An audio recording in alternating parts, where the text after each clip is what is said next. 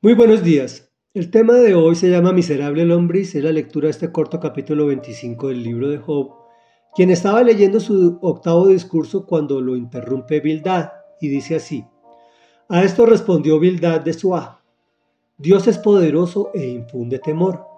Él pone orden en las alturas de los cielos. ¿Puede contarse acaso sus ejércitos? ¿Sobre quién no alumbra su luz? ¿Cómo puede el hombre declararse inocente ante Dios?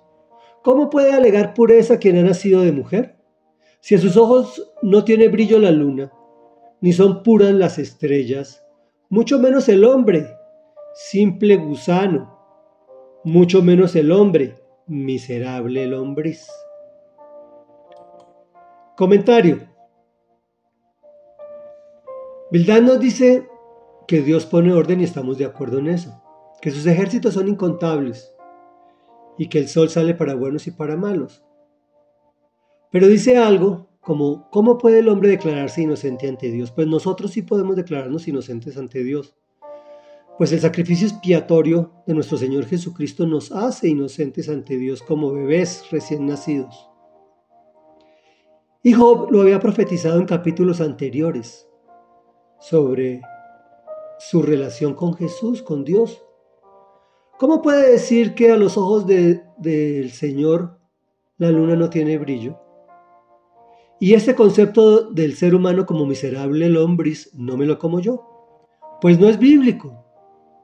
No encontramos a Dios refiriéndose al hombre en esos términos.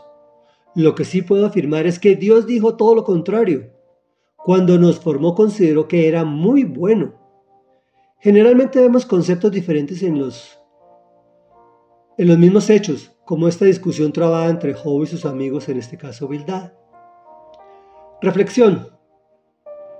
Pensemos la trascendencia que tienen nuestras palabras, pues de lo que hay en el corazón habla la boca.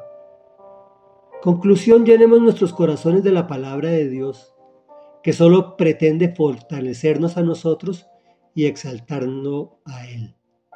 Oremos, Padre nuestro que estás en el cielo, santificado sea tu nombre, venga a nosotros tu reino, hágase tu voluntad, porque tú pones orden, Señor, porque tus ejércitos de ángeles son incontables y los tienes para proteger a tus hijos amados. Gracias porque nos proteges. Gracias, Señor, porque la luz, tu sol maravilloso brilla para buenos y para malos. Pero sobre todo te damos gracias, amado Rey Dios, porque nos podemos declarar inocentes ante ti, Señor amado y Dios de la gloria, Todopoderoso, por el sacrificio de tu Hijo Jesucristo, quien pagó lo que yo no podía pagar, ni nadie podía pagar, nos hizo inocentes ante ti. Gracias Señor porque nunca se te ha ocurrido mirarnos como lombrices, ni como gusanos, sino como tus maravillas, considerando siempre que somos muy buenos. Gracias en el nombre poderoso de Jesús. Amén y amén.